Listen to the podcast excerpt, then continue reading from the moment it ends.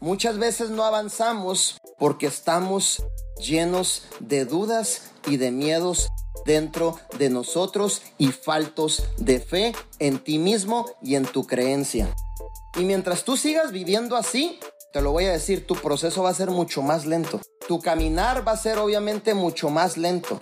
Y te irás preguntando en el camino, ¿por qué no tengo el resultado? ¿Por qué no estoy avanzando? Y cualquier cosa que te pase por enfrente la vas a agarrar de excusa y te la vas a apropiar. Es que el vecino me sacó la lengua. Es que mi esposa llegué a la casa y no me tenía lista la comida, mi líder. Es que me peleé con mi hijo. Es que ya no pude vender el día de ayer. Es que me cancelaron la presentación. Es que ya no estoy calificando a mi rango. Es que ya no voy a tener la oficina. Es que esto y el otro. Eso no importa. Si tú realmente crees en ti, sin nada a tu alrededor, tú vas a demostrar de qué tú estás hecho. Punto.